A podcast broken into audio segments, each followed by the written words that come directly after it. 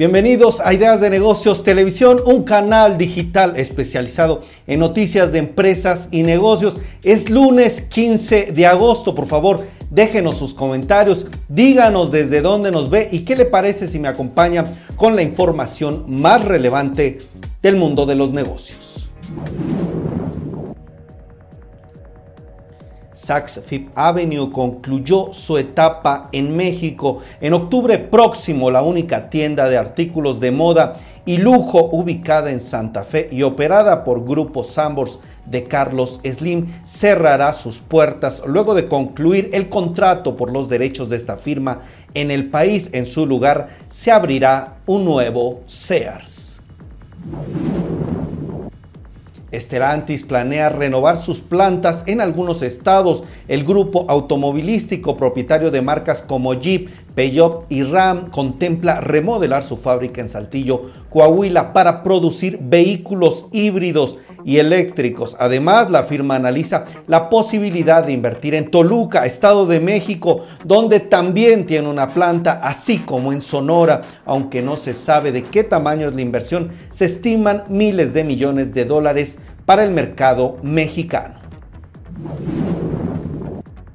Electra está lanzando un programa de lealtad. La cadena de tiendas departamentales lanzó Te Premia que permitirá a los clientes activar su cuenta para administrar, consultar y usar sus puntos T, así como empezar a acumular sus transacciones en Banco Azteca, Electra, Itálica y próximamente en Presta Prenda. La propuesta de dicho programa consta de cuatro niveles de premia bronce, plata y oro al que se accede según la antigüedad y operaciones del cliente. Profeco llamó a una demanda colectiva contra De Europe, la Procuraduría Federal del Consumidor invitó a las personas afectadas por incumplimiento o demora en la entrega de algún producto o la negativa a la devolución de su dinero por parte de la compañía de muebles a sumarse a esta demanda colectiva. Vámonos con más información. Snap alcanzó el millón de suscriptores premium. La empresa matriz de la aplicación de medios sociales Snapchat sumó esta cantidad de suscriptores en Snapchat Plus después de lanzar el servicio en junio como una nueva fuente de ingresos. Esto también después de que las acciones de la compañía cayeran 25% el mes pasado. Santander y Mazda anunciaron un programa de financiamiento para jóvenes. Se trata de Mazda Firt, con el que el banco y la automotriz busca facilitar el proceso de compra para personas de entre 18 y 25 años con ingresos mínimos de 6 mil pesos y que deseen adquirir su primer vehículo, lo cual les permitirá además generar historial crediticio. Uber adelantó la cancelación de su programa de recompensas. La plataforma de movilidad cerrará su oferta de lealtad gratuita Uber Rewards a finales del año con el objetivo de que sus usuarios se beneficien con el programa de suscripción de pago Uber One, por lo que la firma anunció que se dejarán de recibir puntos el 31 de agosto y se tendrán hasta el 31 de octubre para disfrutar de los beneficios. Citibanamex permitirá la compra y venta de dólares desde el celular. El nuevo servicio del banco permitirá a las empresas realizar transacciones de manera segura a través de la aplicación Bancanet Empresarial Móvil y desde cualquier dispositivo móvil desde las 8 de la mañana hasta las 8 de la noche los 365 días del año, por lo que ya no será necesario acudir hasta sucursal.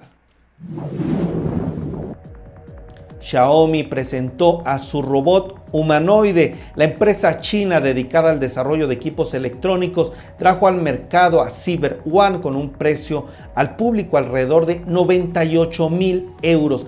Es decir, casi 2 millones de pesos. Este robot puede caminar y transportar cosas, así como detectar una variedad de emociones humanas.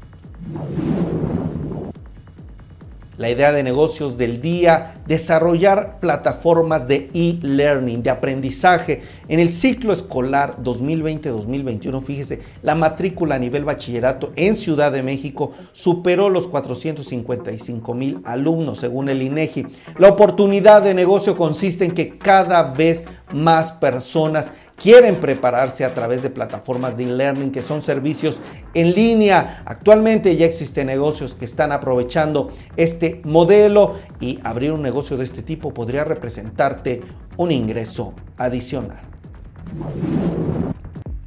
¿Quién está por ahí? Agradezco a las personas que están comentando. Antes de irnos con la entrevista rápidamente, gracias Adriana, gracias Josefina, Marta Claudia, Dani Hinojosa, fuerte abrazo, Marcela Garfias. ¿Quién más está por ahí? Si nos ayudan a compartir, pónganos el número 5 en los comentarios y vamos con la entrevista con el director general de BIT.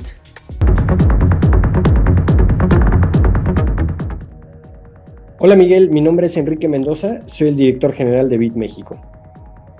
Hoy quiero platicarte de qué es BitCentro.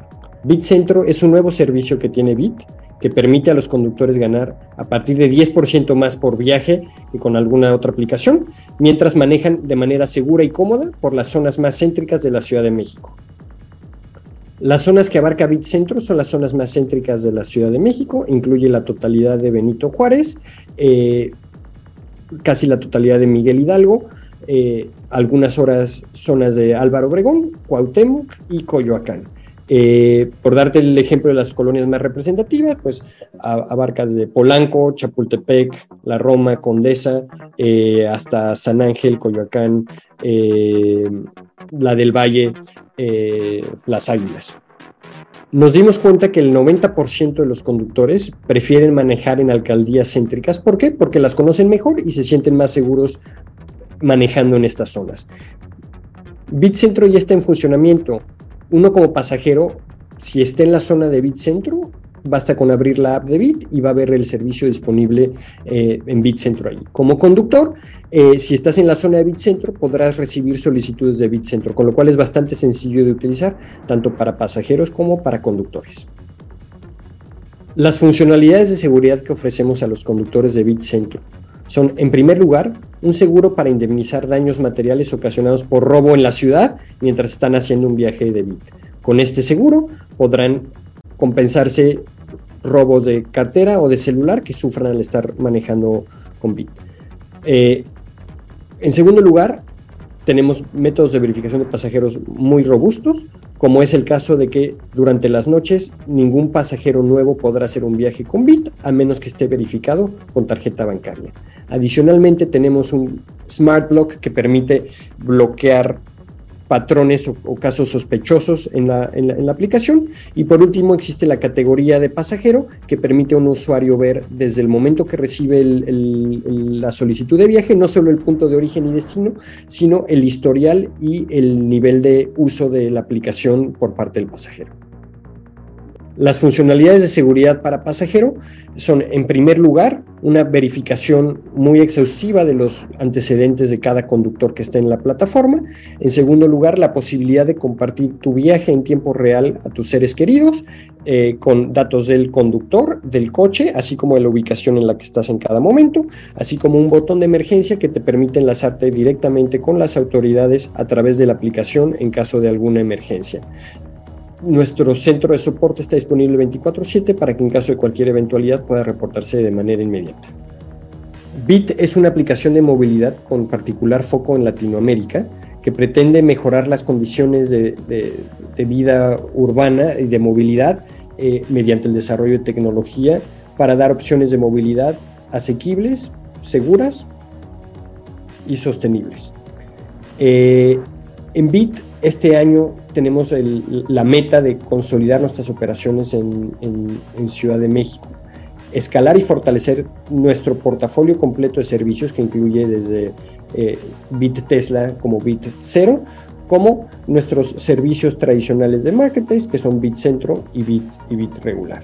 Este año aspiramos a cuadriplicar el número de viajes que hacemos a través de nuestros servicios de electromovilidad y de convertirnos en la app favorita para los usuarios conductores y pasajeros que, este, que se muevan en el centro de la ciudad. Mi nombre es Enrique Mendoza, soy director general de Bit México y nos vemos la próxima ocasión.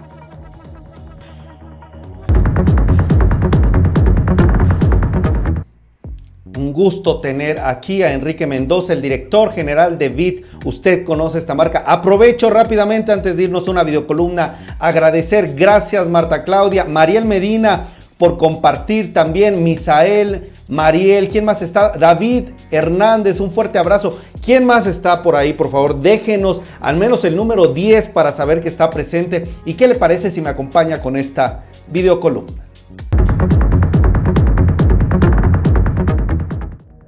Hola Miguel, buenas tardes. Hoy te voy a hablar sobre los principales cambios de la factura 4.0. De entrada hay que resaltar que esta factura es simplemente una nueva versión del comprobante fiscal. Y de acuerdo al SAT, algunos de los principales cambios que trajo esta versión son nombre y domicilio fiscal del emisor y receptor. Dos, señalar si el comprobante corresponde a una operación de exportación definitiva o temporal. Tres, identificar si las operaciones que ampara el comprobante son de objeto de impuestos indirectos. Y cuatro, para las facturas globales se incorporan los campos de periodicidad, mes y año. ¿Quieres saber más sobre este tema? Podemos interactuar en las redes sociales como Alabra MX. Saludos.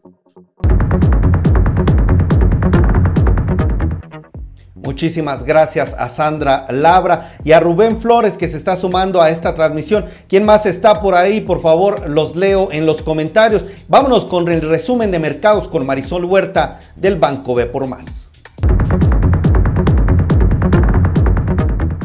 Estás, Miguel? Bueno, pues mucho gusto de saludarlos, iniciando nuevamente la semana y la semana financiera. Bueno, pues que te comentó que el día de hoy los mercados finalizaron en terreno positivo. Eh, la verdad es que no hay mucho esta semana que seguir, solamente los reportes corporativos que esta semana van a corresponder a las empresas minoristas, donde empresas como Walmart, como Home Depot, como Lowe's van a estar dando a conocer sus cifras y bueno, pues de alguna manera son un medidor de cómo está sintiendo el consumidor este escenario de fuerte inflación y cómo esto está pesando en su rentabilidad. Entonces, la verdad es que creen que las cifras no pudieron haber afectado muchísimo o que, bueno, ya está muy descontado el mercado y el día de hoy pues presentaron eh, alzas marginales, pero bueno, al final todos los, todos los indicadores, tanto el Dow Jones como el Standard Poor's, este, finalizaron al alza. En reportes corporativos, bueno, solamente destacó el día de hoy que las acciones de Discovery eh, retrocedieron un 3% y esto porque, porque bueno, esta emisora es la que tiene las acciones de HBO y está señalando que va a ser un recorte de sus empleados en donde estaría bajando su plantilla en un 14%.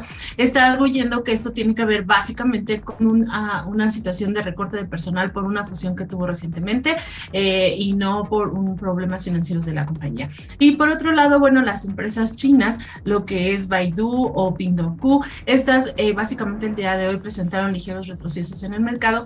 Tuvo que ver mucho por el escenario económico de China. En la mañana China dio a conocer indicadores, además de que es un recorte de tasas de manera sorpresiva. Y bueno, lo que se está observando es una mayor desaceleración en el crecimiento de este mercado y eso fue lo que afectó el desempeño de estas emisoras. Y finalmente, bueno, pues tenemos que Tesla, Tesla está señalando que este, hizo una producción de 3 millones de unidades, lo cual está por arriba de las expectativas que se traían y esto provocó que las acciones eh, finalizaran en terreno positivo. Para el caso del mercado en México, no hay datos corporativos importantes, solamente comentarte que el mercado tuvo un ligero retroceso.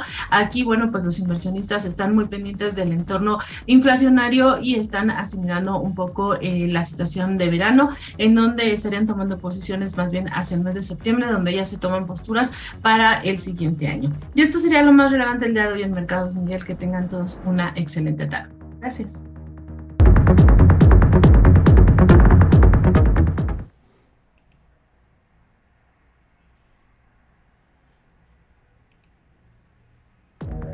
Queremos agradecer a todos los que están aquí presentes. Nos vamos a Bélgica en dos semanas. Les traeremos información sobre Puratos, una empresa del sector de alimentos. Ya le contaremos más sobre ella. Del 27 al 2 de septiembre estaremos con Puratos allá en Europa. Aquí en Ideas de Negocios le traeremos el mejor contenido. Gracias ¿Qué le parece si nos despedimos con el número 10 en los mensajes para todos aquellos que están aquí? Ideas de Negocios Televisión, un portal, un sitio informativo que se especializa en temas de empresas y negocios. También hablamos de finanzas, emprendimiento y otros temas vinculados con este ecosistema. Todos los días, de lunes a viernes, 7 de la noche, le agradecemos su presencia. Y bueno, yo me despido con mucho gusto de Rubén Flores, Marta Claudia, un fuerte abrazo. Gracias, Marcela Garfias mi estimado Misael Valverde, Mariel Medina. Gracias por estar aquí a todos ustedes. Les mando un fuerte abrazo y si Dios quiere nos vemos mañana con más y muchas más ideas de negocios. También, Rubén, fuerte abrazo.